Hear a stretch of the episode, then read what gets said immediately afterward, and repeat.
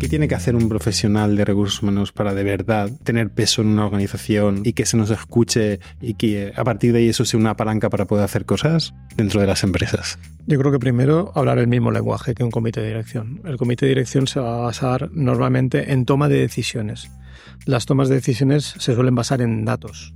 Por lo tanto, el dominio del dato para tomar decisiones es clave. Y si eso no lo manejamos, si eso no lo dominamos, vamos a hablar de percepciones, vamos a hablar de yo creo, yo pienso, y eso no te da credibilidad, porque te puedes equivocar fácilmente.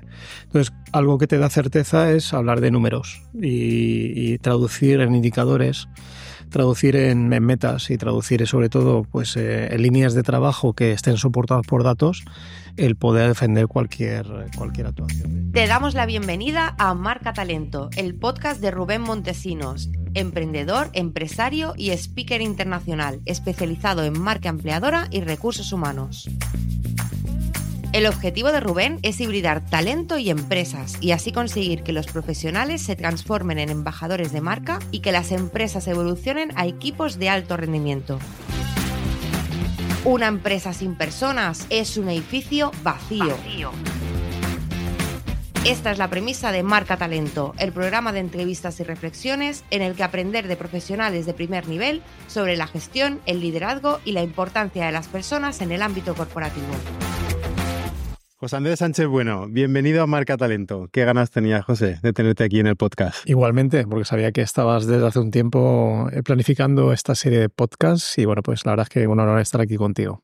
Muy bien, José. Director de Personas y Cultura del grupo ASV, influencer de recursos humanos y changemaker. Changemaker. ¿Qué es eso de changemaker? Bueno, pues mm, para nosotros nuestra función fundamental en personas en la Dirección de Recursos Humanos va precisamente de impulsar los cambios de forma permanente, ¿no? Yo creo que es lo que más nos define, sobre todo en la nueva función que estamos ejerciendo, ¿no? Y por eso no solamente yo, sino el equipo en su completo les llamo los change makers, ¿no? Porque son los que están proporcionando los cambios culturales dentro de la compañía, porque más allá de proyectos que podamos llevar adelante, que sí que los tenemos, yo lo que le digo mucho a nuestro equipo es precisamente que lo que tenemos que hacer es acompañar a la, organización ¿no? en todos los cambios culturales que se hagan, independientemente que sea un proyecto propio nuestro del departamento de personas. ¿no? Y esa es, por ejemplo, para 2024 la función fundamental que vamos a llevar a cabo. ¿no? Se van a producir dos cambios culturales de, de calado notable y vamos a estar apoyando esos cambios culturales con metodología y, sobre todo pues eh, teniendo en cuenta que es la función fundamental que tenemos que ejercer ¿no? desde, bueno, desde ya. ¿no? Qué bueno. Y José, eh, introduces ahí un, término, ¿no? Que es el tema de la cultura de la empresa. Eh, bueno, estos son los típicos términos, ¿no? Que hablamos mucho y la gente que, de la endogamia de, de, personas. Pero eh, desde tu punto de vista, ¿no? Porque yo creo que solo tenéis que bajar a tierra con el equipo incluido, ¿no? Decir, cuando hablamos de cultura de la empresa, ¿a qué nos estamos refiriendo? Para que lo bajemos un poco al terreno. Pues la verdad es que dicen que la cultura es aquello que sucede cuando no está el jefe, ¿no? Pero es verdad que es un poco esos comportamientos que son observables, que, bueno, pues que deben de estar fundamentados en valores y que sobre todo debe de ser un poco lo que rija mm, una organización por encima de todo, ¿no? Es Em, pues hacer una dirección por valores, tener definido exactamente cuáles son tus valores y sobre todo tener definido qué comportamientos deben estar asociados a valores. Yo siempre pongo un ejemplo, ¿no? En nuestro caso, un, valor es el respeto, ¿no? Pero, ¿qué es respeto? Porque hay diferentes culturas que podrían pensar que respeto es una cosa, unos comportamientos y, otras culturas mm. que podrían pensar lo contrario, ¿no? Sin ir más lejos y sin ir de a otro elemento cultural, ¿no? En un propio comité de dirección es posible que cultura, perdón, eh, respeto para mí sea eh, que seas puntual y a lo mejor para ti es que te deje hablar, ¿no? Entonces eh, es ponernos de acuerdo en que esos comportamientos hacer ver que están alineados a, una cultura y que sobre todo si no están alineados pues hacernos un poco entender entre nosotros de qué es qué significa para nosotros ese valor no pues ya te digo que esto es un tema de reflexión de muy de, calado largo. Yo siempre digo que es de eh, cuando gira un buque no el efecto buque se ve al tiempo no O sea, no es instantáneo, no es como una lancha motora, ¿no? La cultura es eso, es un efecto buque, hmm. pero que debe tener una, una dirección, ¿no? Y esa dirección es la que un comité tiene que de alguna forma eh, ser los primeros que encarnen esos, esos valores, esos principios que finalmente es la cultura corporativa. Porque como hemos dicho anteriormente, lo que sucede en una compañía cuando no está el jefe es la cultura. Pues si finalmente lo que sucede es lo que lo deseable, significa que vas en buena dirección. Y José, entonces la pregunta, ¿no? Siempre eh, la cultura nace, se hace, eh, las dos cosas. Yo creo que tiene mucha parte de, de, que debe estar en el ADN un poco de, sobre todo de la dirección, ¿no? Y, luego sí que es verdad que hay que ser consecuentes. Y el ser consecuentes significa que, tenemos que hacer un esfuerzo, ¿no? que no es natural, es un esfuerzo. Y que es un esfuerzo que tenemos que, mm, de alguna forma, estar, mm, pues que rija nuestro, nuestro comportamiento, eh, ese esfuerzo que tenemos que hacer, ¿no? Y es verdad que a veces pues tenemos que pensar nosotros cuál es nuestro comportamiento como directivos y también hacerles ver a mandos intermedios, a personas que ocupan esa, esa posición, que deben de encarnar también eso, esos valores, ¿no? Pero de forma lo más natural posible. Para eso yo siempre utilizo el storytelling, ¿no? El intentar encarnar los valores con cosas que son muy de sentido común y diarias.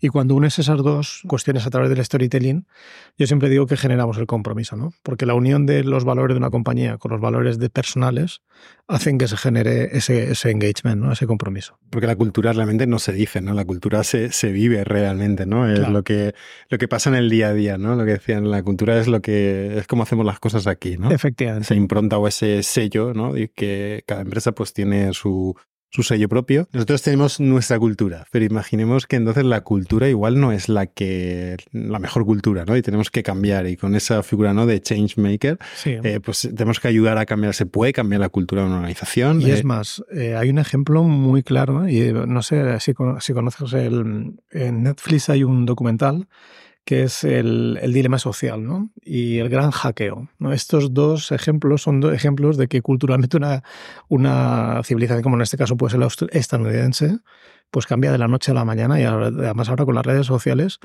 esas creencias básicas pueden desaparecer de la noche a la mañana precisamente porque el exterior puede incluso contaminar precisamente esos principios básicos. ¿no? Chain, que es eh, Edward Chain, que es la persona que más sabe de organizaciones en, todo el mundo, que ahora a día de hoy es emérito de la MIT, hmm. decía esto, ¿no? Decía, eh, no es necesario cambiar las creencias para eh, influir en los valores y que estos valores influyan un poco en lo que se percibe, sino que puede pasar lo contrario siempre y cuando los artefactos, lo que ves alrededor, está alineado con el valor fundamental, ¿no? Entonces, por supuesto que se puede, y de hecho debemos hacer todo lo posible desde personas y cultura o desde la Dirección de Recursos Humanos en que eso se produzca, porque los valores fundamentales que van a regir nuestra función eh, a, futuro de las organizaciones va a ser la curiosidad, va a ser eh, la comunicación y, bueno, pues la creatividad. Entonces, si no tenemos una cultura creativa, es muy probable que dentro de un tiempo no estemos. Por lo tanto, sí que tenemos que hacer lo posible para fomentar todo esto. ¿Cómo podemos hacer esto? Factor confianza. El que las cosas que sucedan puedan, o sea, las cosas que hagamos podamos tener el margen de error. Y esto sí que es complicado, porque tenemos una tendencia natural a ver el error. Es verdad, y hay veces que tenemos esa habilidad, ¿no? De que te dan un texto y ves el error inmediatamente, ¿no? Y, no nos damos cuenta que a lo mejor el contenido es, es lo importante, ¿no? Y eso me pasa a mí también, ¿eh? ojo, que no aquí no me, me, esculpo, ¿no? Pero eso es lo que decía que es un poco antinatural a ti, que ser, tienes que ser consciente para cambiarlo, ¿no? Entonces yo creo que fundamentalmente lo que tenemos que proporcionar a los equipos de trabajo es la confianza, el permitir que las personas se pueden equivocar y que no pasa nada. Yo siempre digo una cosa a mi equipo y es, lo único que mm, vamos a analizar es si hemos cometido un error, que los cometemos muy habitualmente, pues ese error eh, que no vuelva a suceder en el futuro siempre y cuando ponemos un plan de acción encima de la mesa. Ocurrirán otros errores. Claro. Pero esos errores obedecen también a que tenemos esa libertad de movimiento para poder hacerlos. Porque si no tienes libertad de movimiento, no te vas a equivocar. Vas a hacer como un algoritmo esto o lo otro. Y un algoritmo, y esto lo sabes tú bien, todo lo que puede hacer un algoritmo lo hace una máquina. Entonces, si queremos... El aporte de valor va en contra precisamente de la creatividad. Entonces, yo creo que, claro que se puede, es más fácil de lo que parece. Y, yo creo que los ejemplos más claros precisamente están reflejados en esas dos, en esas dos eh, documentales que son magníficos de social media, o sea, perdón, el, dilema social y el gran hackeo. Qué bueno. Ahí, José, un poco por apostillar lo que estás diciendo del tema del error, porque es como algo como recurrente ¿no? en las organizaciones. Bueno, eh, hay empresas que premian el error, ¿no? Porque hay gente que se está. Otras que dicen, no, no, pero ¿cómo voy a dejar que la gente se equivoque? Esos que no, no están prestando atención. Y me gustó una vez que, se diferenciaba entre el error y la negligencia. Claro. Una cosa es un error y una cosa es ser negligente en algo, ¿no? Es decir, eh, si te has saltado un proceso, si has hecho una cosa que no debías, eso no es un error, eso es que has, cometido una negligencia y eso igual sí se tiene que castigar, penalizar o, que se lleve al, foro que toque, ¿no? Un error es, oye, estoy investigando, estoy innovando, estoy siendo creativo, estoy saliéndome un poco de los límites para explorar y ahí pues hemos cometido un error. Bueno, pues ya está. Es que eh, precisamente la creatividad y el hacer cosas nuevas es consustancial equivocarte. ¿vale? Y de hecho, precisamente las metodologías ágiles se basan en esto, en iterar, en hago algo, pero hago algo pequeño, me equivoco, lo cambio y me equivoco otra vez, ya está más cerca de lo que quiere el cliente y automáticamente eso hace que dé con la clave. Porque a la primera acertar con lo que, por ejemplo, un cliente quiere o tal, pues es muy difícil y se te puede pasar el error, ¿no? Para encontrarlo, ¿no? Por lo tanto, yo creo que eh, tenemos que naturalizar el error, ¿vale? Y es verdad que yo lo separaría de la negligencia. Para mí la negligencia sería algo que está apartado de los valores. Tú puedes tener errores, pero estar eh, acorde con los valores de tu propia organización. Pero si eres negligente, no lo eres. Por lo tanto, yo, efectivamente, yo eso haría una diferencia lógica. José, yo creo que de los profesionales que yo conozco, pues es, eh, eres una de las personas que siempre ha empoderado mucho la función de recursos humanos. Y yo creo que has sabido leer muy bien ese discurso de, saber eh, tener una buena presencia eh, en la parte estratégica de, la organización, ¿no? estar en los comités de dirección y hablar un poco el lenguaje de, de, pues eso, del negocio, ¿no? Y yo creo que recursos humanos y estrategia de negocio, ¿no? El área de personas y talento y negocio, pues es absolutamente eh, necesario que se entiendan y que hablen el mismo idioma, ¿no? Yo soy muy crítico con nuestra función y, con los colegas también de profesión en, algunos casos y creo que estamos a veces desconectados de ese negocio. ¿Qué tiene que hacer un profesional de recursos humanos para de verdad eh, tener peso en una organización y que se nos escuche y que a partir de ahí eso sea una palanca para poder hacer cosas dentro de las empresas? Yo creo que primero hablar el mismo lenguaje que un comité de dirección. El comité de dirección se va a basar normalmente en toma de decisiones. Las tomas de decisiones se suelen basar en datos. Por lo tanto, el dominio del dato para tomar decisiones es clave. Y si eso no lo manejamos, si eso no lo dominamos, vamos a hablar de percepciones, vamos a hablar de yo creo, yo pienso, y eso no te da credibilidad, porque te puedes equivocar fácilmente. Entonces, algo que te da certeza es hablar de números y, traducir en indicadores, traducir en, metas y traducir sobre todo pues, eh, en líneas de trabajo que estén soportadas por datos, el poder defender cualquier, cualquier actuación. De hecho, por ejemplo, Sabes que últimamente estoy muy metido en el tema de experiencia empleado y es un gran, un gran aliado que vamos a ah, tener. Ahora te preguntas específicas porque yo creo que este episodio, vamos, a hablar, de muchas cosas, pero justo experiencia de empleado yo creo que es el tema con el que quiero profundizar contigo. Claro, porque es un tema que es un arma muy poderosa para nosotros, que es hablar el mismo lenguaje del comité de dirección, que es hablar de datos y es de hablar de qué es, mm, o sea, cómo está viviendo eh, nuestro, nuestros empleados y empleadas eh, los momentos de la verdad. Para eso hay que definir los momentos de la verdad y luego vamos a tener una comparativa con otras empresas en cada uno de esos momentos. Vamos a tener una comparativa contra nosotros mismos en años pasados. Vamos a poder hacer acciones y ver si hay diferencias estadísticamente significativas que han tenido eh, impacto o no haciendo pulsos de medición o haciendo una medición completa de la curva de, la experiencia del empleado. Entonces, claro, eso ya es otro nivel, porque si ya no demuestro que poniendo fruta, que es lo clásico, ¿no? Pues la gente está más contenta. Fruta que nadie te ha pedido. Exactamente. Eh, que yo no digo que no, que la fruta está muy bien, ¿eh? o sea que en ese sentido lo apoyo eh, todo esto. Pero a veces hablamos de fuegos artificiales cuando hay cosas más simples. De hecho, no, no hace falta que cuesten tanto dinero para que de alguna forma pues, oye, la gente pues, viva de otra forma el, estar comprometido con una organización. ¿no? Y a veces el día a día con el manager tiene, un, vamos, tiene una influencia brutal en cómo vive alguien eh, la experiencia del empleado. ¿no? no se trata que pongas aquí todos los beneficios que haya en una cartera, vamos, una caterva de cosas que al final no sabría dónde elegir, que eso me ha pasado también, ¿no?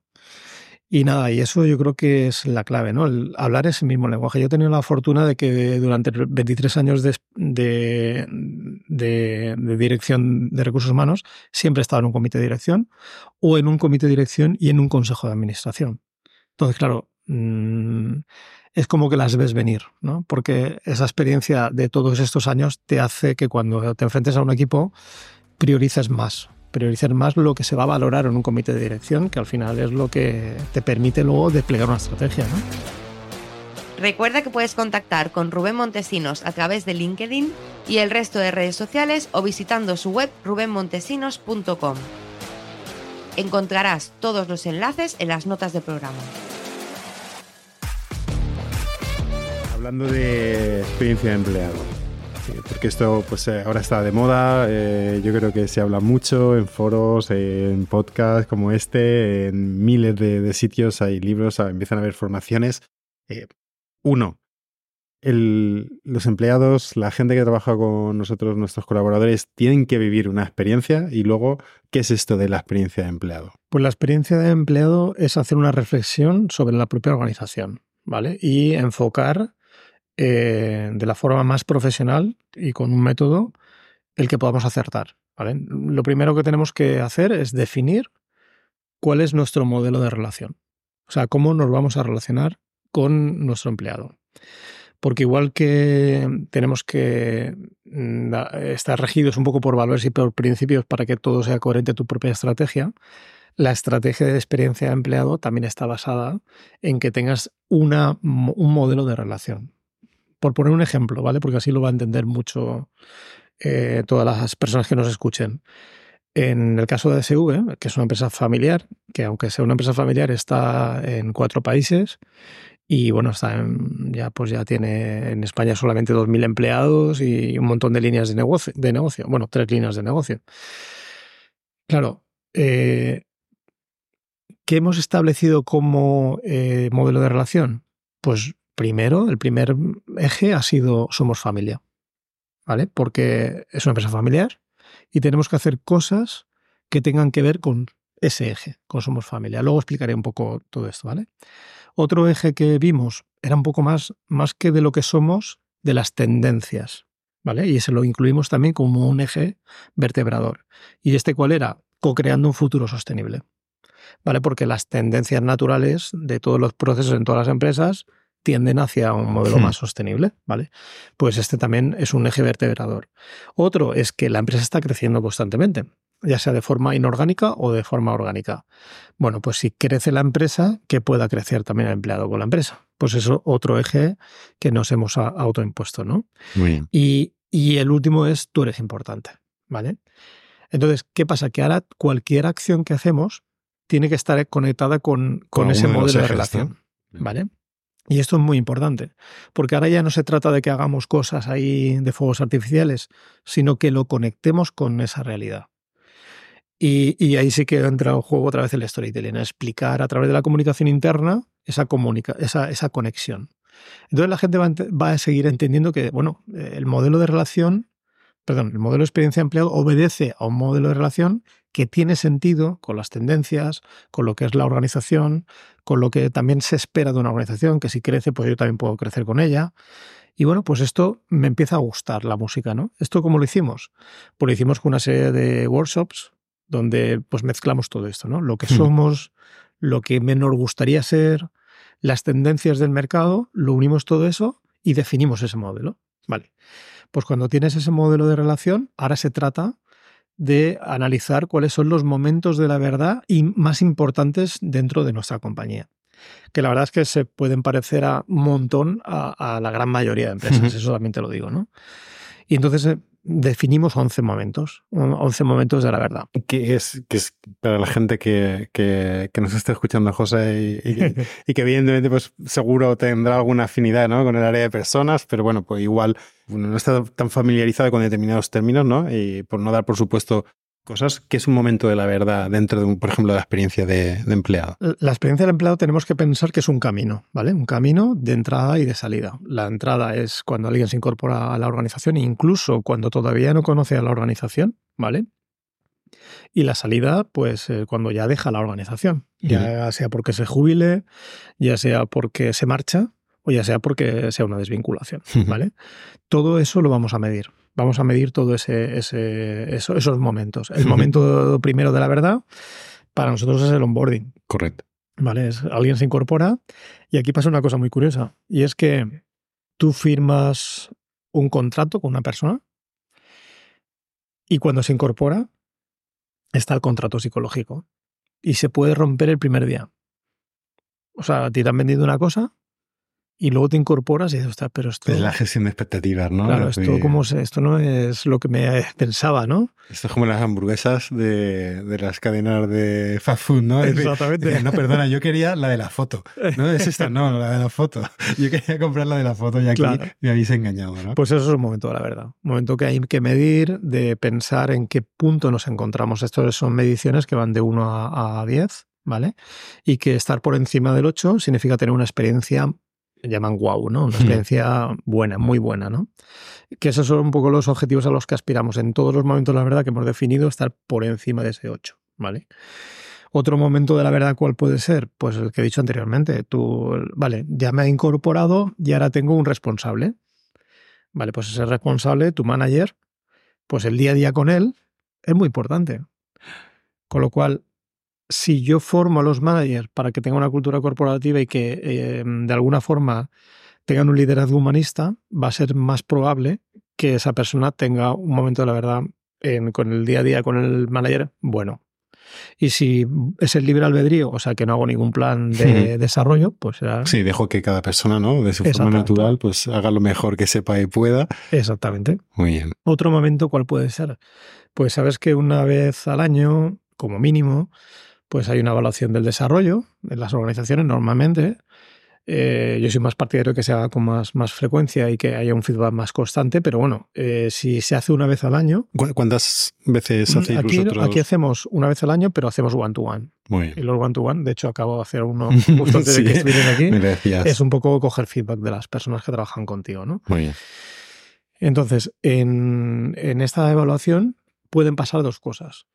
Que sea un listado de reproches a la persona que trabaja contigo o puede ser que la persona la lances con mucha ilusión, ¿no? Y eso pasa en ese momento de la verdad. O sea, cuando te reúnes con una persona y empiezas a decir listado de cosas que ha hecho mal y además sin ningún plan de acción y, haciendo como que tú no tienes nada que ver con eso, o sea, como diciendo, no, es que tenías que haber hecho esto, pues eso es un problema. ¿Vale? Y yo creo que hay que ser consecuentes de que si no ha habido desarrollo de nuestros colaboradores de un año para otro, el manager algo tiene que ver en toda esta película, ¿no? Correcto. Entonces es otro momento de la verdad, ¿no? Y luego, efectivamente, pues la gestión del cambio es un momento de la verdad. Por ejemplo, eh, pues se incorporan cuatro personas, se van dos y no sé qué, y no decimos nada. Pues hombre, habrá que explicar a los equipos qué estamos haciendo, ¿no? Claro. Y cómo obedece toda esta mm, comunicación interna, cómo la dirigimos, cómo, qué estrategia tenemos. Y luego, por ejemplo, un tema que, aunque hablar de esto, pues a nadie nos gusta, las salidas, ¿no? Pues es un tema importantísimo, porque según cómo gestiones las salidas, pues van a ver también cómo es la empresa. ¿No? Eh, ostras, está, ha dedicado este tío 25 años y ahora han despedido de una forma que tal igual. O se ha jubilado y aquí ha desaparecido el mapa, o se ha ido y ha ido muy buenas, ¿no? Es un mensaje muy potente tanto para el que se va, pero también para los que se quedan. Exactamente, es que el mensaje es para los que se quedan. No, no lo medimos bien, ¿no? No sabemos las consecuencias que puede, porque se ven reflejados. Oye, el día que me pasa a mí, será así también, ostras, igual. Exactamente. Y, bueno, y es verdad que esos momentos hay que tener cierta delicadeza de cómo los haces, porque tienes que pensar en quién se queda. Y decir, pues mira, lo han manejado bien, pues oye, yo me quedo tranquilo. ¿no? y, bueno, pues eso es un poco eh, esos momentos de la verdad, un camino desde que se incorpora la persona hasta que sale y todo lo que sucede en, durante ese camino, ¿no? Que algunas cosas son recurrentes, pasan todos los años, algunas pasan todos los días y algunas no pasan más que una vez en la vida, ¿no? Como la entrada y la salida, ¿no? Y, un poco lo que hablamos antes, ¿no? El tema de, que parece que ya no es suficiente, ¿no? Eh, que la gente venga, que haga su trabajo, que se le cuide, eh, que tiene que vivir esa, una experiencia, ¿no? Pero el concepto como experiencia, que hoy en día yo creo que tampoco se termina de, de entender bien, es decir, desde vuestro punto de vista en ASV, ¿cómo definís ese decir, oye, la gente va a venir y tiene que hacer un trabajo porque evidentemente tiene que dar eh, un output, ¿no? Para que haya un resultado y está dentro de un de procesos, de procedimientos, para que el cliente al final tenga también esa experiencia de, cliente positiva con la organización. Pero en, sí, ¿qué es la experiencia de, de, la gente dentro de una organización? ¿Por qué hay que poner tanto foco hoy en día en que vivan una experiencia. Vale, aquí hay que diferenciar dos cosas. Por ejemplo, nosotros hacemos experiencias como muy llamativas, ¿no? Eh, para que generen como un, input dentro de la compañía muy notable, ¿vale? Pero no es eso lo, más importante. Lo más importante es algo más, más peregrino, ¿eh? es más del día a día, ¿vale? Por eso a veces mm, la esencia realmente está en lo simple. ¿Vale? En cosas que en el, día, a día, que tú has dicho, ¿no? exactamente, en el día a día. y, por eso digo que no hay que ser tan rimbombantes, porque al fin y al cabo se trata de que tú con tu compañero te lleves bien, que con tu manager te lleves bien, que si hay un error, eh, a ver, no es que no pase nada y aquí él se libre albedrío, sino que, oye, pues va en un ambiente de confianza, vamos a analizarlo y para que esto no vuelva a ocurrir, y eso te genera compromiso, porque te vas a tu casa y no te vas con con el, la problema este de decir, ostras, mañana como me equivoque me, me tiran a la calle, ¿no? Ya te digo que hay que diferenciarlo de los temas graves, ¿no? O sea, una equivocación en un línea de negocio, no sé cómo puede ser, no sé, en ambulancias, ¿no? Sí. Eh, que tratas con pacientes y que, no sé, pues hay que, lo que hay que llevar mucho cuidado con este tipo de paciente que viene enfermo y que lo llevamos, los transportamos enfermos. Pues hombre, hay que llevar mucho, mucho cuidado ahí, ¿no? Muy Pero quitado un poco esos cuidados normales de cada una de las líneas de negocio, que tengas la confianza suficiente para que si no se castigue el error, en pocas palabras, ¿no? Muy bien. Y eso es la experiencia, fíjate qué fácil es, ¿eh? O sea, no es, no es nada más allá de que tu día a día sea confortable, esté basada en, eh, pues, en la comunicación. Por eso decía antes que las, las cuestiones más relevantes que nos van a regir a nosotros es la creatividad, es la comunicación, es la curiosidad, son cosas más que no puede hacer una máquina y que por otro lado, pues oye, nos diferencian un poco de, las organizaciones más antiguas, ¿no? Que es más proceso, procedimiento, y yo es que huyo de eso, ¿eh? soy bastante caótico en ese sentido. Me rijo por otros criterios, ¿no? Más, más de foco grande. Y José, todo esto al final eh, yo creo que va sumando a eso que sabes que a mí tanto me gusta y eh, que tanto hablo y estoy dando mucho la tabarra últimamente, que es el tema de, ¿no? de la marca empleadora, ¿no? con esos procesos de, employer branding. Al final es qué huella vamos dejando en el mercado de, talento, ¿no? Tanto la gente que está eh, en interno como la percepción que puede tener la gente que no nos conoce o que cuando nos conoce como candidatos, ¿no? Me dice, oye, pues esta es la percepción o la marca o la reputación que tiene, pues en este caso ASV en el mercado, ¿no? Que tiene que corresponderse evidentemente con la gente que está dentro, si no estaríamos ahí haciendo, como digo yo, marketing de recursos humanos. ¿Qué importancia le dais vosotros a esa gestión de esa marca empleadora en el grupo?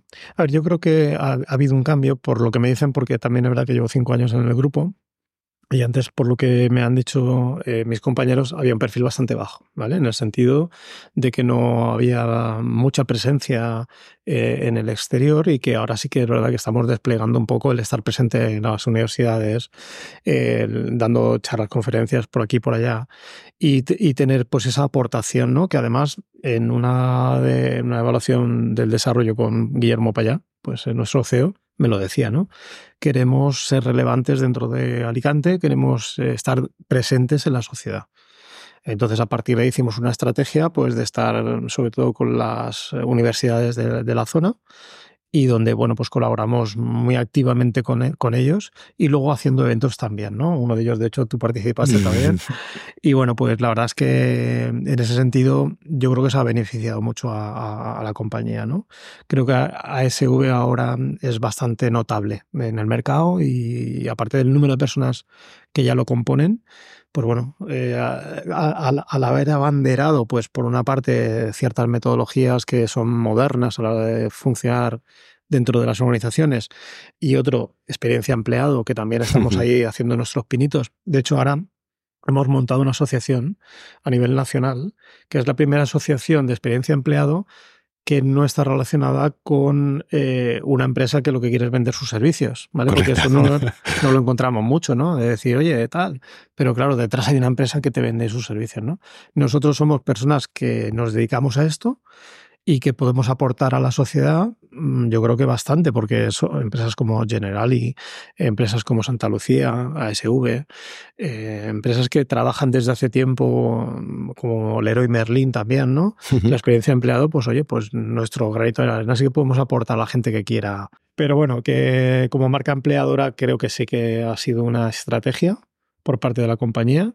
Claro que le damos importancia, si no, no hubiéramos tomado esa decisión. Y, bueno, y por eso estamos en tantos bolos. Qué bueno. Y, José, un poco por, lo que tú decías, ¿no? al final hay que hablar de datos, hay que todo tiene que tener un sentido. Hay mucha gente con, con estos términos al final, pues con estos palabras, eh, todo en inglés, por eso intento llevarlo a la marca empleadora, bajarlo un poco más a nuestro lenguaje. Eh, parece que es una moda, parece que, que, esto al final son temas pasajeros. Eh, ¿Cómo bajamos esto a datos qué beneficios, qué, retorno está teniendo para la organización, porque seguro vendrán maldadas en dentro de un tiempo, pasará cualquier cosa y es como marketing, ¿no? Parece que cuando las cosas van mal empezamos a recortar y siempre recortamos de los mismos sitios. Pero yo creo que ahora eh, esto ha venido para quedarse, pero en mi visión, o sea, no sé cómo tú lo ves, eh, de si realmente es una moda y sobre todo cómo bajamos esto a datos o, a, cómo reportamos a un comité de dirección los beneficios que tiene pues estar metidos en estos saraos de crear una marca empleadora, de trabajar en el employer branding, dentro, pues evidentemente también la experiencia de empleado. Vale, pues por ejemplo, el marcado dentro de experiencia de empleado a mí me permite tener los siguientes datos.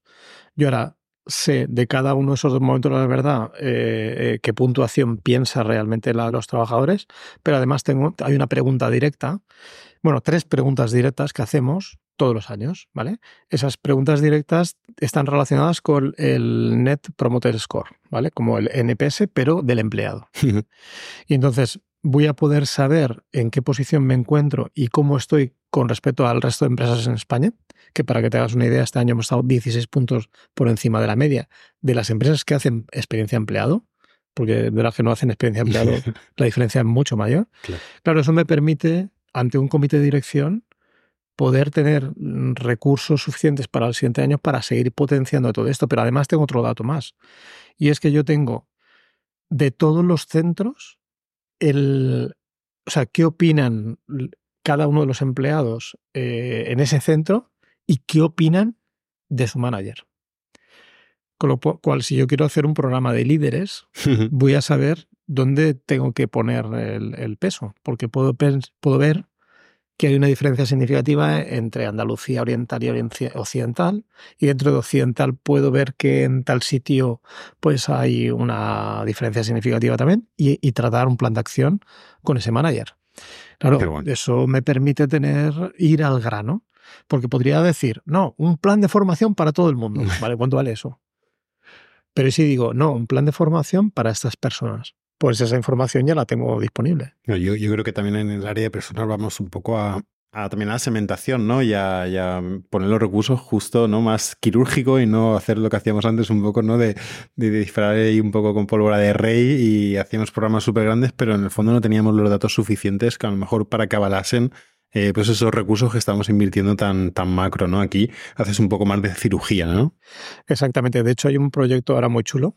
es un piloto todavía pero hemos hecho la relación o la correlación entre experiencia empleado y experiencia cliente.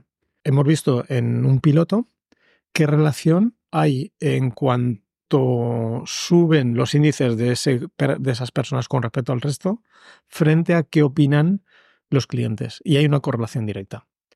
Claro, eso me permite que si queremos subir el NPS, o sea, la experiencia del cliente, yo puedo invertir en experiencia de empleado. Sí, porque hay una correlación, lo puedes explicar y... Pero vuelvo a repetir que lo que vamos a invertir ahí son cosas sencillas. tiene que ver con desarrollo, tiene que ver con confianza, tiene que ver con hacer ciertas dinámicas que te permitan que la gente tenga una, una información más precisa y a tiempo de lo que pasa en la organización. O sea, que no son cosas muy, muy... Vamos, luego te sorprenderían, ¿no? son cosas fáciles realmente, pero, pero... Sí, porque, porque eso, José, también es un como, ¿no? como, como algo que está encima de la mesa y las empresas que a lo mejor no han, acometido, bueno, primero que no, tienen, no están en este nivel igual de madurez eh, a nivel de experiencia de empleado, de estos términos que estamos utilizando, o lo escuchan de terceros o simplemente conocen el concepto, siempre se piensa que cuando tú hablas de ese tema es, va a costar mucho dinero. ¿No? Y hay gente que eso, todo nada. Como va a costar mucho dinero, pues no hago nada, ¿no? Es decir, yo creo que, que dejando muy claro que evidentemente cuanto más recursos tengas mejor, cuanto más tecnología mejor, pero que hay muchas cosas que no cuestan tanto dinero. Es un poco el cambio de mentalidad y, pasar a la acción, ¿no? Te pongo un ejemplo muy claro. Em, algo que tiene que ver con experiencia de empleado a nivel de comunicarnos, ¿no? De comunicar dentro de la organización. O sea, nosotros tenemos diferentes dinámicas dentro de la compañía, ¿vale? Unas obedecen a, lo que es el día a día, otras a la semana, otras al trimestre, otras al año y otras al plan estratégico. ¿Qué dinámicas existen? Bueno, pues a las ocho y media de la mañana, pues el comité de dirección se reúne en una zona de pie, ahí abajo, en la segunda planta, eh, durante media hora, como máximo.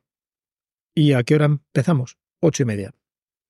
¿Qué pasa si el CEO no ha venido a las ocho y media, hemos empezado la reunión. ¿Por qué? Porque un valor es el respeto. Y empezamos a las ocho y media. Nos sincronizamos en el día, decimos qué vamos a hacer en el día, y cuando llega el viernes vamos a hacer eso mismo, pero vamos a sincronizar qué vamos a hacer la siguiente semana. Lo que vamos a hacer en la siguiente semana tiene que ver con lo que hemos planificado en un trimestre, con lo cual focalizamos el trimestre. Y cuando acaba ese trimestre, hacemos una reunión con todos los mandos intermedios donde explicamos qué proyectos hemos lanzado durante todo ese trimestre y qué proyectos vamos a lanzar el siguiente trimestre. Y esto lo se llama desayunos con el CEO y lo, le da paso el CEO nuestro a cada uno de los responsables de los proyectos. Todo eso es una formación obligatoria para toda la empresa, para todos todas las 2.000 personas, una hora cada tres meses. y luego haces una reunión. Eso, José, se, se graba para que lo pueda ver la gente que a lo mejor en ese eh, momento. Como se hace por Teams. Correcto, ¿no? Eh, Porque hacemos la presentación tipo formación mm. y lo grabamos y es formación obligatoria. Sí, porque a lo mejor la gente piensa que se tiene que conectar todo el mundo y evidentemente claro, es imposible. Se conectan 200 personas que son los mandos intermedios.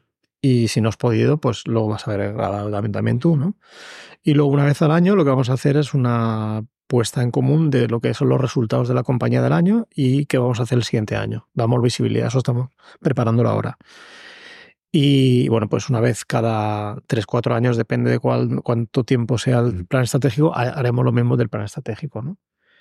Y además una cosa que este año hemos introducido como una mejora, y es que si vas a nuestro canal corporativo en el sitio, un sitio que se llama Somos Uno, aparece, el plan, aparece la estrategia de la compañía que se llama Odisea, y hay 15 iniciativas ahí. Tú te incorporas mañana, te metes ahí y vas a ver las 15 iniciativas cómo están en estos momentos desarrolladas.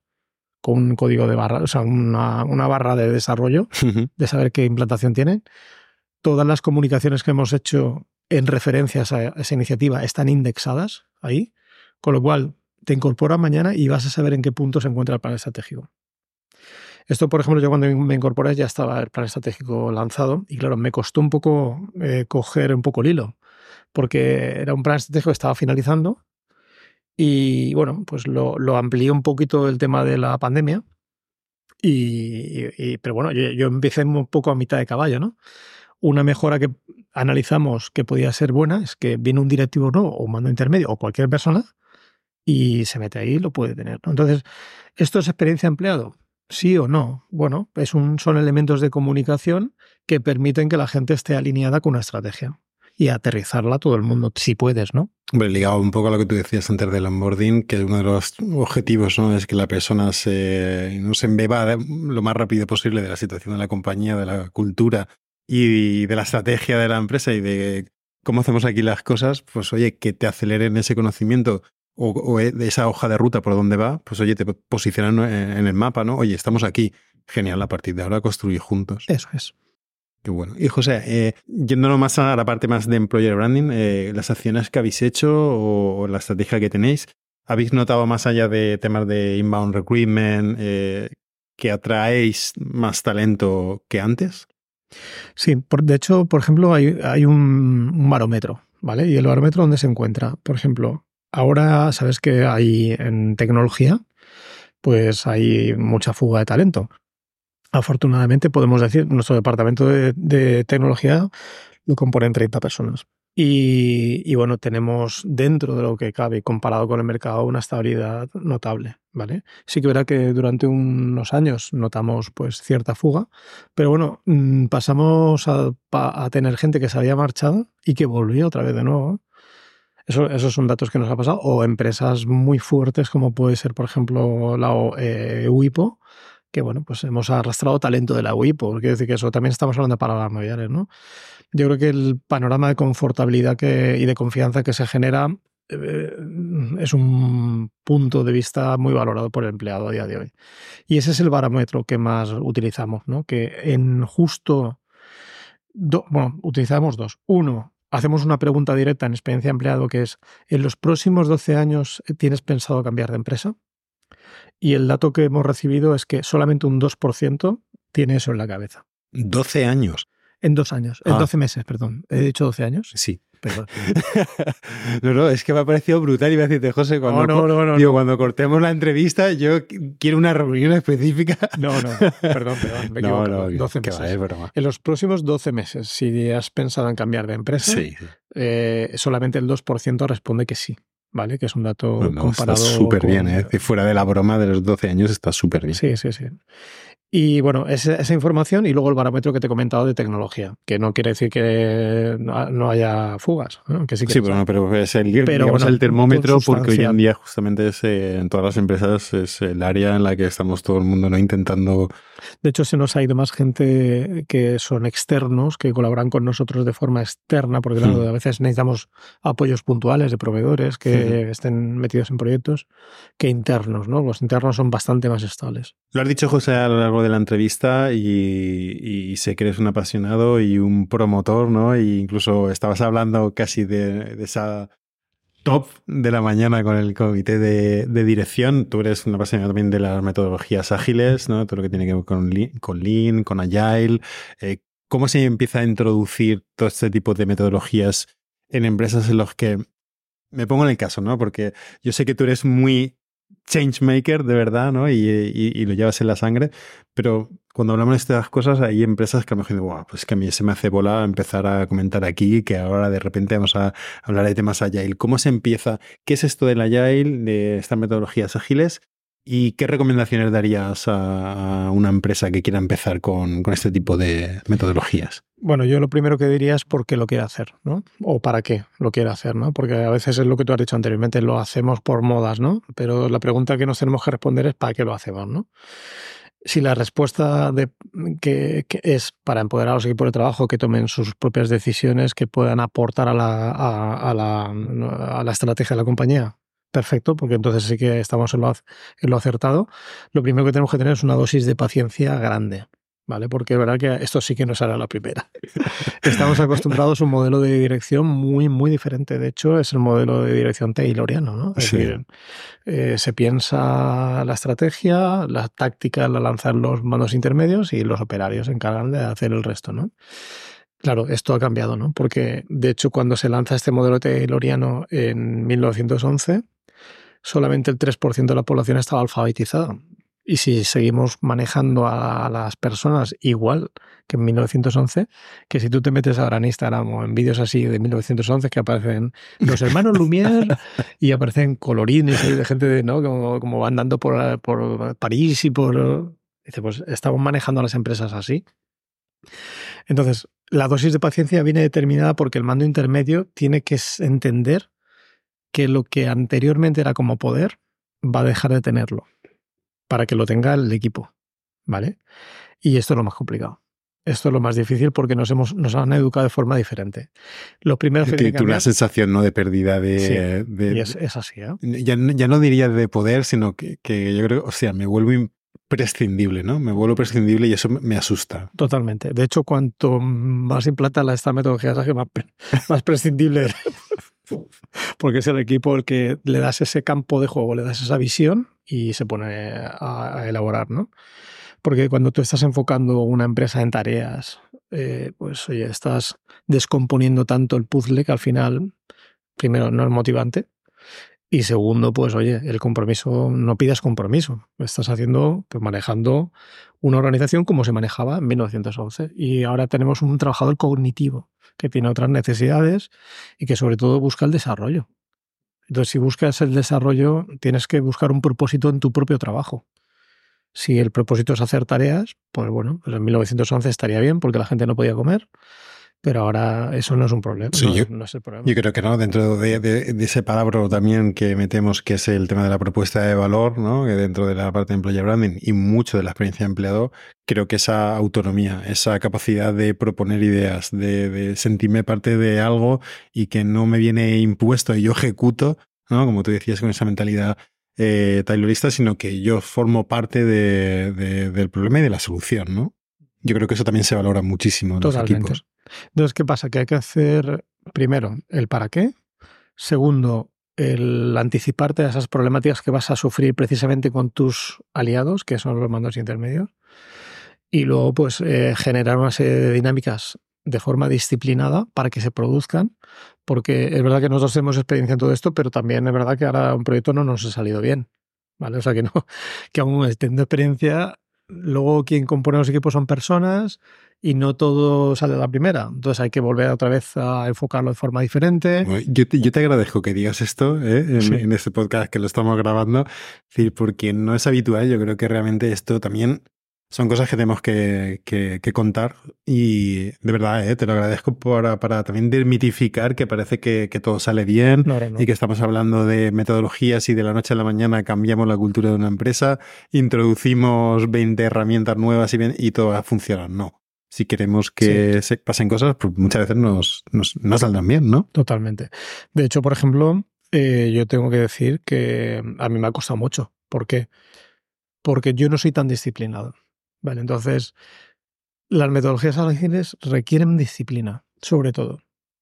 Entonces, hay una serie de ritos que se tienen que producir donde pues, el equipo, por, poner un poco un ejemplo cómo funcionan, funciona normalmente, Lean Management funciona a través de grupos autónomos eh, que se llaman GAP, ¿no? grupos autónomos de personas. ¿vale? Los GAP, bueno, pues lo que hacen es se, reúnen y ellos van a tomar una serie de decisiones eh, que tienen atribuidas. ¿vale? Y lo que no tienen atribuido lo van a denunciar denunciar, entiéndase la palabra, ¿eh? que simplemente que pase a otro nivel Sí, elevarlo, ponerlo que encima de la mesa, tomar decisiones, que alguien que, tome decisiones. Pero ¿quién se reúne? ¿Se reúne el responsable del área, del departamento, de la sección? Tal? No, se reúne el equipo, que tiene, es dueño de un proceso, que ese proceso es el que están acostumbrados a hacerlo todos los santos días y lo pueden modificar para mejorarlo. Y lo que hacen es nombrar a lo que es la figura del capitán. ¿El capitán qué hace? Pues denunciar eso en una reunión con su responsable. Y que ese capitán no tiene que estar ligado a rango o jerarquía. No, no, no, es un par, es, el, uno, más. Y de hecho eso va rotando. Una vez el capitán es uno, luego es otro, y lo que va a hacer solamente es dinamizar un poco esa reunión. ¿no? Y entonces, ¿qué va a hacer? Elevar esas incidencias, elevar esas mejoras, propuestas de mejora, y lo que va a recibir son si esas propuestas de mejora van para adelante o si esas incidencias se resuelven o no si van para adelante o no, si se resuelven o no. Entonces, claro, se genera un círculo virtuoso. virtuoso. ¿Qué es lo que pasa? Que ahí no está el responsable directo para decir lo que hay que hacer. Porque además es el que no está en el día a día. Entonces, eh, el equipo, al fin y al cabo, se genera una dinámica de empoderamiento. En el momento rompemos esta dinámica, es cuando tenemos el problema. Decía, ah, esto fíjate, se reúnen, pero para esta tontería, no sé, pues al final eso no funciona. Entonces, por eso digo que no siempre funciona la primera. De hecho, lo normal es que no funciona la primera. Correcto. O sea, que hay que tener paciencia. Y eso sí que es un cambio cultural profundo porque la sensación de pérdida de poder del mando intermedio es muy elevada. Qué bueno. Pero bueno, ahí está. El, ahí está también el hacer ver que eso va a ser. o sea, es como la vacuna, ¿no? Esto va a pasar. Entonces, cuando lo ves que pasa, pues oye, y luego, oye, tu aportación de valor está en que, en que las cosas sucedan. En, en desatar nudos en orientar a tu, a tu gente, más que en que tú lo hagas. Porque yo siempre digo una cosa, si tú tienes un equipo de ocho personas, tú como mucho trabajas ocho horas y ahora van a ser siete, ¿no? Eh, al día, ¿no? Bueno, pues eh, no vas a poder hacer más de 24 horas al día, por mucho que quieras. Sin embargo, si tienes a ocho personas que pueden hacer siete, ocho horas al día, puedes hacer una productividad mucho mayor que hacerlo tú. Ahora, desatascar nudos para esas ocho personas es mucho más importante que el que le digas a cada una de las personas que tienen que hacer. Entonces, claro, la tendencia natural, como siempre nos han educado, en que tú eres el jefe y tú dices lo que hay que hacer, pues hombre, ahí es donde está el gap, ¿no? De la forma de que el equipo pues, se maneje, ¿no? Ese cuello de botella, ¿no? En el que todos nos hemos visto, ¿no? En algún momento de nuestra carrera profesional, que al final es todo pasa por mí, porque he acostumbrado a la gente que cualquier duda, pues pregúntale al jefe y que tome la decisión, ¿no? Y, es la ineficiencia del equipo. Y José, ya que has, has atrevido ¿no? a poner encima de la mesa que no todo sale bien, de ese proyecto, por ejemplo, ¿Qué lecciones eh, aprendidas sacamos? Bueno, las lecciones aprendidas de ese proyecto ha sido que vamos a ser menos ambiciosos, vamos a tener una visión más a largo plazo, vamos a pensar que no todos, el, nivel de madurez que tienen los equipos es el mismo y por lo tanto tenemos que hacer un acompañamiento más largo, ¿vale? Y ya está. Y eso es un poco bajar un poco la, ambición ahí. Hemos querido correr mucho cuando hemos, hemos visto que esto funciona, ¿no? y hemos ido como ahí a la desesperada, ¿no? Y nos hemos guiado por KPIs y por, eh, oye, por algo que dices, hostia, pues igual no es tan importante o es más importante que se consolide, ¿no? Hmm. Dentro de un equipo, ¿no? Y si queremos que sea una realidad en otros centros, en otras líneas de negocio y tal igual, vamos a hacerlo bien, ¿vale? Esa es la, lección aprendida. Pero bueno, que yo creo que esto es como todo lo que decía antes del error, ¿no? bueno, pues eh, que si vas a hacer cosas nuevas te vas a equivocar. Y no pasa nada, ¿eh? O sea, simplemente, oye, somos conscientes de que eso no ha funcionado y ahora hay que ponerlo en medio para acompañarles más tiempo. Eh, no sé, pues sobre todo mm, desmitificar muchas cosas y sobre todo dar tranquilidad a los mandos intermedios. Claro. Que no pasa nada. O sea, que tomen sus propias decisiones dentro de unas reglas de juego que estén claras y que vayan denunciando las cosas que son procesos que trabajan todos los santos días. Y luego un tema importante el poder hacer reflexión sobre un proceso. Esto puede parecer una tontería, pero os puedo decir que es la madre del cordero. O sea, el que tú a un equipo le digas, a ver, esto es como lo haces tú. ¿Cómo lo haces tú? Y, te ves que lo hace de forma diferente. Ah, pues yo lo hago así y tal. Y, y, bueno, pues primero vamos a armonizar cómo lo hacemos, ¿vale? Y a lo mejor tú aprendes de él, no del jefe, de él, precisamente porque ha cogido un atajo ahí. O vamos a ver cuál es la forma más óptima, ¿no? Exactamente, o entre todos, ah, pues mira, si lo haces así más rápido, o mira, ostras, pues mira, me ha ahorrado un montón de trabajo que hacía de forma inútil. ¿Dónde tenemos el cuello de botella? Pues el cuello de botella está localizado aquí. Bueno, pues vamos a hacer un proyecto para, para reducir esto. ¿Y quién mejor para reducir eso que la gente que trabaja ese proceso? Ah, es que necesitamos que se haga un desarrollo de no sé qué. Bueno, vamos a cuantificarlo. Al desarrollo es muy elevado, no, no lo hacemos. Ah, el desarrollo son dos jornadas de trabajo. Ostras, pues me ahorro un montón de horas de ocho personas. Entonces, claro, eso que parece una tontería, que es como yo hago mi trabajo y hago mis horas, a decir, ostras, este proceso lo puedo cambiar. Pero, pero estás diciendo una cosa súper importante, José, y, que yo creo que, va ligado mucho también a la estrategia y, al final al, dinero, ¿no? A la cuenta de resultados. Y es que muchas veces tú incorporas una persona, siempre se ha hecho así un proceso, no lo cuestiono. Es decir, si no tengo una cultura de cuestionar lo que sucede, eh, o me da miedo, o tengo miedo a proponer algo que luego no, no sea correcto, pues, pues no digo nada, yo sigo el proceso y ya está. Y a lo mejor con estas metodologías lo que hace es permitir que alguien se cuestione si lo que estamos haciendo es, la mejor manera posible o si podemos explorar otra idea, que igual mejor luego te vuelves a quedar con lo que había anteriormente porque, porque no se puede mejorar, pero ese, esa exploración seguramente traiga mucho dinero en algunos casos a la cuenta de resultados. Y sobre todo hay una cosa importante y es que haces visible lo invisible. O sea, por ejemplo, em, trabajar con Kanban nos permite, Kanban es eh, poner un tablero, una serie de tarjetas con un proceso que va hacia adelante, ¿vale? Y, solamente el hecho de verlo, ya sea digital o físico, a mí me gusta más el físico, ¿eh? pero bueno, hmm. la verdad es que tenemos que trabajar en digital. Solamente el verlo, el ver cómo está eh, ese proceso, quién lleva ese proceso, eh, qué flujo de trabajo lleva. Primero te hace hacer visible lo invisible, porque lo contrario que es, cada uno en su puesto de trabajo, en el ordenador, delante del ordenador, ahí donde le da la tecla. Y no sabes ni las cargas de trabajo de tu compañero y es más tiendes a, pensar que tú tienes más carga de trabajo que la del compañero. Si sueles criticarlo, pues ahí lo que haces es visibilizarlo. Claro. Y encima lo que quieres es cuando te ves aquí un poco descargado y ostras, te ayudo. Eso no pasa cuando no visibilizas los, los, trabajos. ¿no? Eso no pasa, por ejemplo, cuando no haces dinámicas donde la estrategia también la vas siguiendo, ¿no? Y decir, oye, pues mira, hacia aquí vamos, ¿no? Y claro, es un cambio bestial, es que no tiene nada que ver. Entonces, yo creo que tiene muchas eh, cosas buenas en el sentido de que eh, a un equipo de trabajo lo, lo va afianzando, lo va consolidando y tienes que hacer muchos ajustes constantemente. ¿eh? O sea que es verdad, sí. No es fácil, no es, no es nada sencillo, pero es mucho mejor. Es una. O sea, ya tienes que hacerlo mal ahí, ¿no? O sea, de, dejadez total, ¿no? Por eso digo que la disciplina es lo más importante y lo segundo más importante es que el mando intermedio sepa cuál es su nuevo rol. José, te lo decía antes de la presentación y, parece ¿no? que era un poco a modo de broma, pero eso de ser influencer del área de, de personas, de recursos humanos, pues bueno, últimamente yo creo que está ganando mucha relevancia eh, en el mercado. Esa marca personal que sabes que también me acompaña desde hace mucho tiempo, yo sí que veo que estás potenciando ¿no? tu visibilidad, tus reconocimientos, estás en muchos foros, estás incluso, como hablábamos, ¿no? participando en la creación de una asociación ¿no? que ponga en valor todo el tema de, experiencia de empleado. Eh, ¿Cómo valoras también ese rol de embajador de marca que los profesionales de recursos humanos eh, pongamos un poco de foco en cuidar nuestra marca personal y, en ponerla al servicio también de las compañías o de los proyectos para los que mm. colaboramos.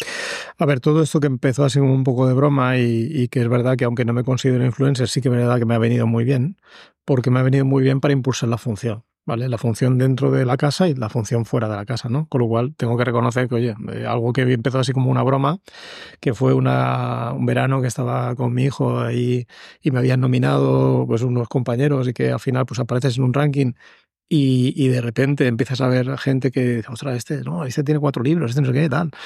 Y, y cuando va por el número 15, dice, aquí este no me toca ni de coña. Bueno, pues aparezco el cuarto en ese año, ¿no? Ostras, eso me puso un poco en el mercado, hicimos un montón de cosas ese año y fue una sorpresa que el siguiente fuera el primero de España. Y ostras, en Petrel, aquí en Alicante, en el exilio provincial. Dije, pues mira, voy a poner en valor eso. Voy a poner en valor el hecho de que no hace falta tampoco estar en una gran multinacional, estar en tal sitio, que luego también es verdad que aquí, pues oye, no todo, eh, no eres el mejor de todo para nada, todo lo contrario, porque es simplemente una, alguien te, ha dicho, es, podría ser un candidato y luego compañeros te han y la gente que tú conoces, ¿no?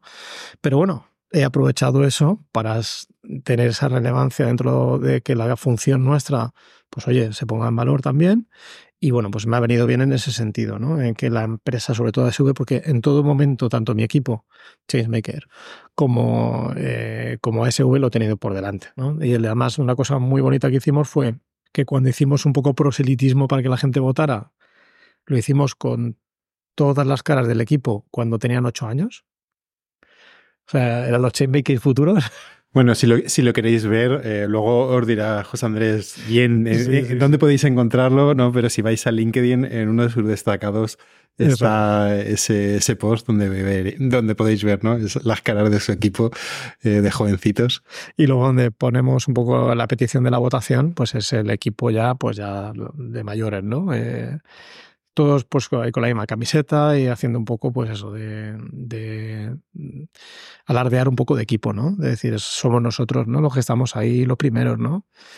Y, bueno, lo he utilizado para eso realmente, ¿no? O sea, eh, tampoco me he vuelto loco, ¿no? A partir de ese momento, más allá de que, hombre, a todo el mundo le gusta, lógicamente, aparecer en ese tipo de rankings, sobre todo cuando es de compañeros, pero también me agobió un poco, ¿eh? eso también te lo tengo que decir. ¿eh? Pues luego salí en otro por ahí, que tal igual, me llamaban de aquí y de allá, digo, ¿pero esto qué es? Me vais a dejar trabajar. al final pierde un poco el valor y el prestigio que puede llegar a tener, ¿no? Entonces, tampoco, durante ese año bien, hubo un montón de, de intervenciones, de bolos, de que te de aquí y de allá. Pero bueno, eh, para mí lo más importante es que esos cambios se produzcan dentro de la compañía, ¿vale? Y si luego también puedes ayudar a que otros compañeros puedan hacer mejoras, eso sí que me gusta compartirlo. Eso, mira, de lo que más orgulloso me siento, ¿no? Que cuando me han llamado para cualquier cosa, como por ejemplo ahora en este momento tú también, ¿no? Y el poder eh, compartir los errores, los aciertos y, y, bueno, pues tu experiencia, pues oye, yo creo que eso está bien, ¿no? Porque es verdad que nuestra función durante mucho tiempo estuvo muy escondida y en un segundo plano y ahora está en primerísimo plano. Estamos viviendo un momento histórico en, en, la función que hasta la fecha, pues oye, mm, pues éramos el brazo ejecutor de, de, la dirección y ahora somos el, el, brazo influenciador de la estrategia. Joder, macho, es que ha cambiado de la noche a la mañana. Hmm. Bueno, también decirte que eso pasa en determinadas empresas Y, con determinados profesionales, porque creo que todavía nos queda un... Totalmente, totalmente. pero sí es interesante que, personas que a lo mejor que llevamos más tiempo en el mercado, ya nos han salido canas, no, nos podéis ver, pero tenemos canas aquí los dos que estamos hablando, eh, yo más que José Andrés, por desgracia, pero eh, sí que hemos vivido esa evolución y hemos sabido transitar. Eh, hay personas que sí que han sabido transitar ese rol ¿no? más eh, pues, operativo a una función mucho más estratégica. Y yo creo que con, esta conversación que estamos teniendo, tú estás dando como muchas pistas de por dónde tiene que ir una persona que quiere hacer ese cambio ¿no? de, dentro de las organizaciones. José, para ir cerrando un poco el podcast, tú eres una persona que celebra mucho los éxitos internos y, haces muchas dinámicas. Y cuéntanos un poco de dónde te viene, ¿no? Eh, ya lo he dicho el tema del storytelling, te gusta ese tipo de cosas, pero ¿por qué es importante celebrar pues los éxitos? Lo hago todos los años, ¿vale? Con el equipo hacemos una comida del departamento, pero sobre todo celebramos el año, ¿vale? ¿Y cómo lo hacemos? Tú lo conoces porque te di un ejemplar hace un año, creo recordar. Eh, hacemos una memoria una memoria que es como un libro, un libro que recogemos todo lo que hemos hecho durante todo el año. Eh, además con eh, las fotos de cada una de las personas que, han compuesto el equipo y un reportaje gráfico de todas las cosas que hemos hecho durante todo el año. Eso lo regalo siempre en la comida, ¿vale? ¿Y por qué hacemos eso? A esto le precede pues hacer una charla que va enfocada de qué hemos hecho en el año como equipo. Ahora ya es como muy foco equipo, ¿eh? ¿Y qué, qué, nos llega al siguiente año? Porque ya tenemos el plan director diseñado y ya podemos saber qué vamos a hacer el año que viene. Y, bueno, pues sobre todo que se vean reflejados ellos en reportaje gráfico de lo que ha ido ocurriendo. Eh, yo creo que se valora mucho, ¿no? Decir, ostras, porque el efecto memoria de qué he hecho es muy poderoso porque tendemos a olvidarlo. O sea, es súper fácil olvidar lo que has hecho en el año. Y es muy motivante afrontar un nuevo año cuando ves todo lo que has hecho durante un año. Dices, ostras, esto te cambia. Es una forma de empoderarte, ¿no? Decir, ostras, eh". Y parece una tontería, pero por ejemplo, eso sí que me viene un poco del tiempo que estuve en el hospital, donde era, era obligatorio. O sea, todos los servicios hacían una memoria. Eh, pero eran los servicios asistenciales. Y yo el primer año dije, ostras, ¿por qué los no asistenciales no lo hacen también? Ah, no, no, no es obligatorio porque el otro es que es obligatorio. Bueno, yo lo voy a hacer. y lo hicimos y... Sí, son buenas prácticas que estás repitiendo, ¿no? En tus, y desde entonces, pues, bueno, lo bueno de todo esto es que si tenemos un plan estratégico, yo tengo un libro por cada año de ese plan estratégico. Entonces, si ahora quiero tirar marcha atrás de cómo empezó el plan estratégico, la verdad es que te da risa, porque no solamente por las fotos, sino por las cosas que hacíamos. Y de otra, que te parece un poco antiguo también, ¿no? Pero bueno, ahí está también el, el, evolucionar, ¿no? Y es, a mí me parece eso muy bonito, ¿no? Eso es una forma de celebrar, ¿no? Ahí, ahí lógicamente tenemos más, ¿no? Pero eso, por ejemplo, es que va a pasar mañana, ¿no? Qué bueno. Y ya la tengo preparada para mañana hacer esa speech y luego enchufar al equipo, que yo creo que también es un buen momento, ¿no? Acaba el año y, y enchufamos al equipo para que afronten el año de forma diferente, ¿no? Muy bien. José, para cerrar, ¿qué eh, consejo, qué recomendación le darías a algún profesional, alguna profesional para afrontar pues, eh, los próximos años? ¿no? ¿Cómo lees tú la situación en el área de talento y, qué recomendación nos darías al resto de profesionales? Oye, de tu punto de vista, de tu experiencia, de todo lo que estás consiguiendo, enfocaros en estas líneas que son lo, que va a marcar un poco el futuro ¿no? de nuestra función. Yo creo que lo he dicho en dos ocasiones ¿no? en, la, en la conversación nuestra. Y es que tenemos que fomentar sobre todo eh, la comunicación hacia arriba, hacia el lado, hacia abajo, de la forma más humana posible. Tenemos que fomentar la creatividad dentro de la compañía. Es lo que nos puede luego diferenciar entre, entre una compañía que, es, que sobreviva o no eh, en el futuro. Y, bueno, y sobre todo, pues eso, la curiosidad. El ser curiosos, el investigar, el ver un poco hacia dónde van las tendencias, pero no solamente porque sea una moda, sino porque igual detrás hay un para qué, ¿no? Y luego cuestionarnos eso, ¿no? Y luego, por último, atrevimiento. O sea, atrevámonos a hacer las cosas. O sea, no pasa nada. ¿Que nos equivocamos? No pasa nada, porque hacemos cosas y no, no nos equivocaríamos. Y yo creo que eso es bueno. Eh, lógicamente, ha habido más aciertos que desaciertos en mi trayectoria aquí en ASV, pero lógicamente han habido errores. Y lo único que hay que pues, explicarlos y simplemente aprender de ellos. Con lo cual, atrevimiento sería mi última recomendación. Pues José, yo creo que no había forma mejor de, cerrar el podcast. ¿Dónde te puede encontrar la gente que quiera saber un poquito más de ti? ¿Dónde puede leerte? ¿Dónde puede encontrarte? ¿En redes sociales? Bueno, pues eh, sobre todo en, solamente trabajo la red social de LinkedIn, ¿vale? Tengo eh, Instagram, pero bueno, para uso totalmente privado. Muy bien. Y un poco de curiosidad de buscar cositas así curiosas.